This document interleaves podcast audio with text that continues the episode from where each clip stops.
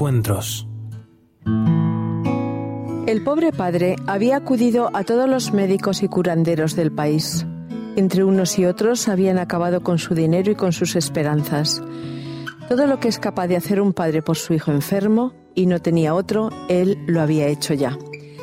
Había probado todos los remedios, medicamentos, brebajes, pócimas, tratamientos, dietas y conjuros que le habían aconsejado. Pero su hijo no mejoraba. Su vida se había detenido, por así decirlo, aquel día en que su pequeño empezó a retorcerse echando espumarajos, rechinando los dientes y quedándose rígido. Desde entonces, la amenaza de la muerte volvía a diario a atormentarlo en cada ataque. Al principio se había aferrado con una fe que ni él mismo entendía, a cualquier brizna de esperanza, a cualquier insinuación. Yo conocí a alguien que me contó que en tal lugar un niño tenía algo parecido y el padre del sordo mudo, pues así lo apodaban en el pueblo. En realidad nadie sabía lo que tenía el chico y los diagnósticos iban desde lunático hasta poseso. Lo había probado todo. Como no podía resignarse a su impotencia ni a la de los demás, le parecía que mientras buscaba y probaba postergaba la llegada de la última crisis. Ni siquiera sus oraciones parecían servir. Ningún alivio le venía de ninguna parte. Sus allegados trataban de convencerlo de que no había más alternativa que renunciar. ¿Qué le vas a hacer si no hay remedio? Tienes que hacerte el ánimo. Es su destino. Él, sin embargo, seguía rebelándose ante la idea de aceptar aquella realidad insoportable. Se había propuesto no descansar hasta llegar al fin. Como entre tanto no le quedaba nada que perder, debía seguir probando. Si había solución tenía que encontrarla. No, la vida no podía ser tan cruel, le había gritado a Dios una y otra vez. Tenía que haber alguna salida, alguien, en alguna parte que pudiera hacer algo por su hijo. Sus amigos se compadecían de él, pero no podían resolver su problema. La vida seguía para ellos, para él no, porque aquello no era vida. Él tendría que seguir luchando en solitario por su hijo ante la impotencia de los hombres y el silencio de Dios. Así, por si acaso, había llegado hasta el pie de aquella montaña buscando a un tal Jesús de quien se comentaban cosas increíbles. Pero cuando llegó, Jesús no estaba, y los discípulos que lo atendieron no pudieron hacer nada por él. Cuando finalmente Jesús llega, el padre del sordo mudo se halla tan desencantado que no le pide siquiera que sane a su hijo. Le expone como a tantos otros tantas veces, los síntomas de su enfermedad y se limita a añadir, Señor, si puedes hacer algo, ten compasión y ayúdanos. No deja de ser una dolorosa ironía que Jesús encuentre a sus discípulos discutiendo con los escribas tan ocupados en dialogar como incapaces de ayudar. Sus profundos discursos como los nuestros sobre el escándalo del mal, la muerte de los inocentes o el sufrimiento de los niños y solo consiguen hacer más patente la dificultad humana para luchar contra las injusticias del mundo o simplemente para limitarlas. Jesús se estremece ante aquel insoportable espectáculo. Un niño que se revuelca de dolor, un padre al límite de la resistencia y un grupo de religiosos que teorizan la situación. Agachándose para proteger con sus brazos el cuerpo convulso del pequeño, dice, dirigiéndose al padre, si puedes creer, todo es posible para el que cree. Frase tremenda que el atormentado padre no sabe si interpretar como un estímulo esperanzador. No te preocupes, no tienes más que creer. O como la más desmoralizadora de las respuestas. Si no crees, no esperes nada. El hombre se siente tan vapuleado, tan desesperado, que no sabe cómo reaccionar. Para acabar con aquel infierno, ¿bastará con creer? Para salvar a su hijo, ¿podrá hacer algo su fe de padre? Movido por su dolor, grita, creo, pero no sabe lo que dice. Algunas palabras han perdido ya el sentido para él. Ha olvidado lo que significa creer y demasiado sincero para pretender engañar a Jesús rectifica su respuesta. Señor, quisiera creer pero no puedo. No tengo fe. Ayúdame a creer. Esta confesión emociona por su franqueza. ven en auxilio de mi incredulidad, o según otras versiones, de mi poca fe. Esto significa, quisiera creer, pero hay algo en mí que me obliga a dudar. Por una parte pienso, Dios lo puede todo. Por otra me digo, no puede ser. Pero tú, por favor, haz como si creyera. Pese a mi falta de fe, ten en cuenta mi deseo de creer. Ayúdame a pesar de que no esté seguro de que me vas a ayudar. ¿Cuántas veces, al igual que este hombre, nos ha ocurrido también no ver claros los límites de nuestra fe, no estar seguros de si creemos o no? ¿Cuántos no hemos pedido alguna vez, como el padre del sordo mudo, Señor, ayúdame a creer? Sin embargo, esta última confesión de impotencia, en la que el hombre reconoce su absoluta incapacidad, incluso para esperar, ese último gesto de remitirse enteramente a Dios es para éste la fe necesaria para que todo sea posible, incluso el milagro. En realidad, no darse por vencido ante el escándalo del sufrimiento, seguir buscando una solución contra el mal cuando nada se encuentra, luchar hasta el límite de las fuerzas solo por amor, ¿no es eso creer? ¿No era ya la fe lo que había llevado al padre del sordomudo hasta el pie de aquella montaña al encuentro de Jesús? ¿Será que la fe humana es siempre imperfecta y que Dios no nos pide más que el deseo sincero de creer? ¿Qué es en realidad la fe?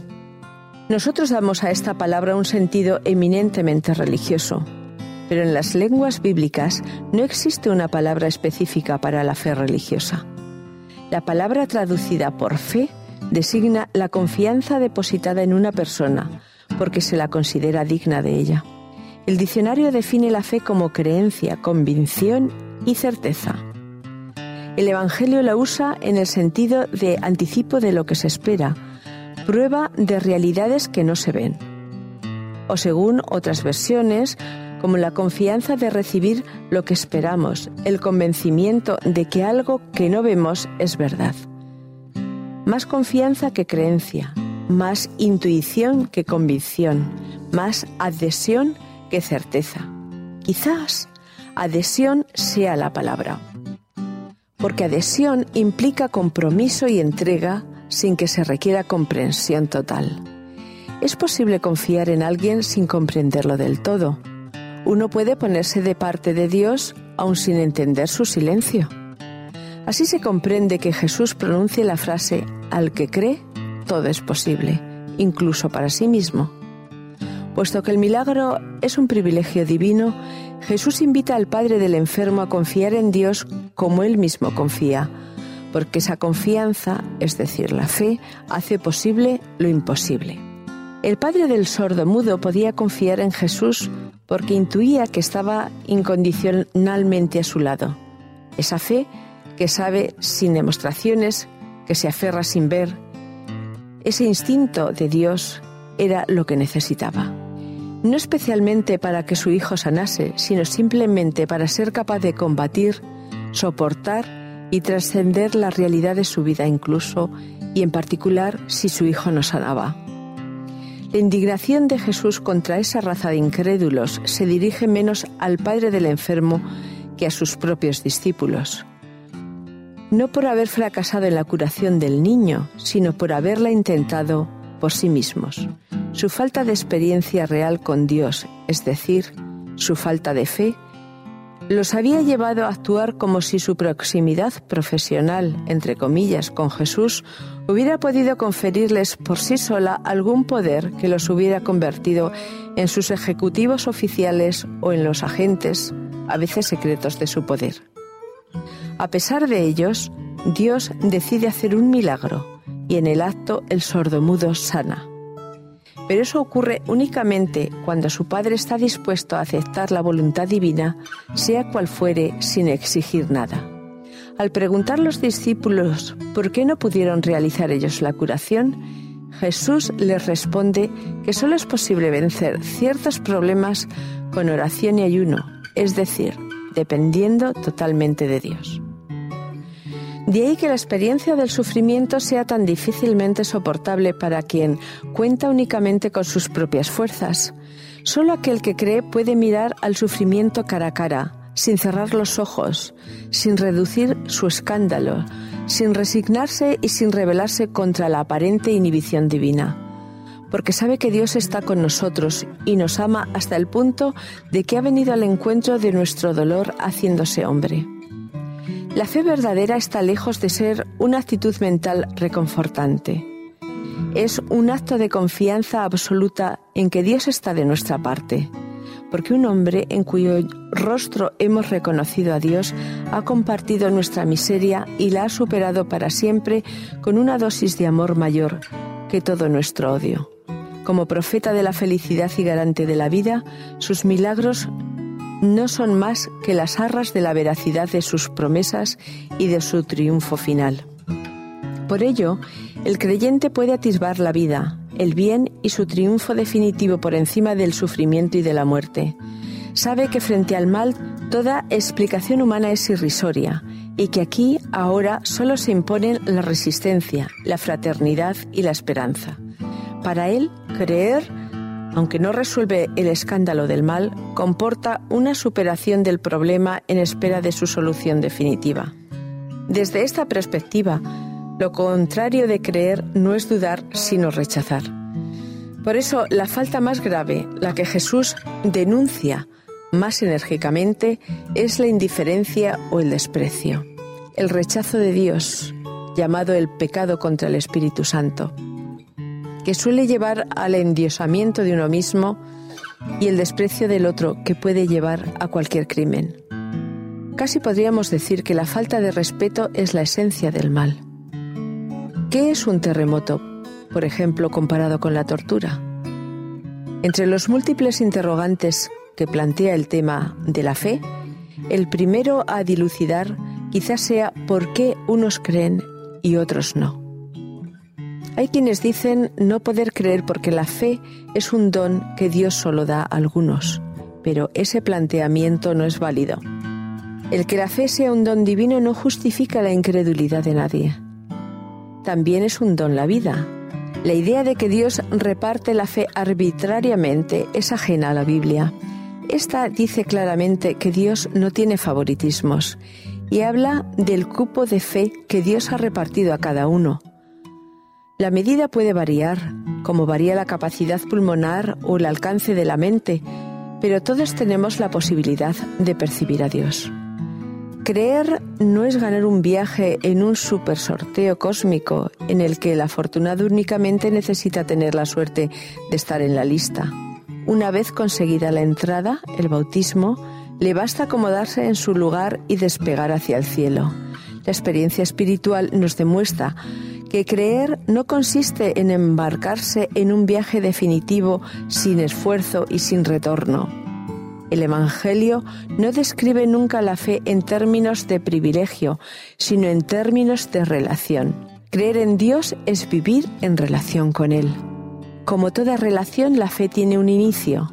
Dios siempre nos sale al encuentro y progresivamente se va definiendo frente a los acontecimientos de la vida, ante los obstáculos imprevistos y los encuentros decisivos. Más que un crucero de lujo, se parece a los viajes de los descubridores o de los exploradores. Una aventura difícil, comprometida y apasionante, teniendo que encontrar uno mismo sus medios para avanzar, perdiendo a veces el rumbo y arriesgándose siempre en el empeño, esperando y perdiendo la esperanza para al fin, cuando todo parecía presagiar la derrota, encontrar una recompensa inesperada. La aventura de la fe es una lucha constante contra los límites de la condición humana, pero con la certeza de que la victoria es segura. En esta empresa, Dios no me garantiza librarme de ningún peligro, sino proporcionarme la fuerza para vencerlos. Creer es confiar en el único ser capaz de salvarme de mí mismo y de dar sentido y porvenir a mi vida. Decir que sí a alguien que me acepta, sin tener en cuenta mi pasado, que me acompaña transformando mi presente y que me guía inspirando mi futuro.